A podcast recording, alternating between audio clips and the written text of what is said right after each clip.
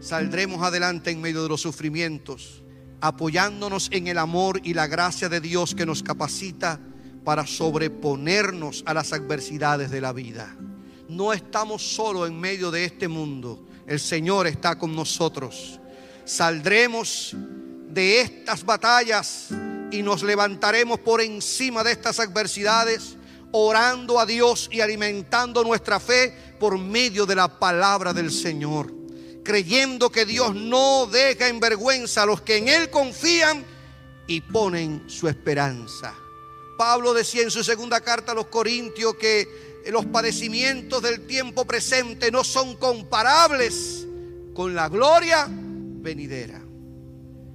Lo importante no es lo que nos sucede, sino la actitud que tomamos hacia lo que nos sucede.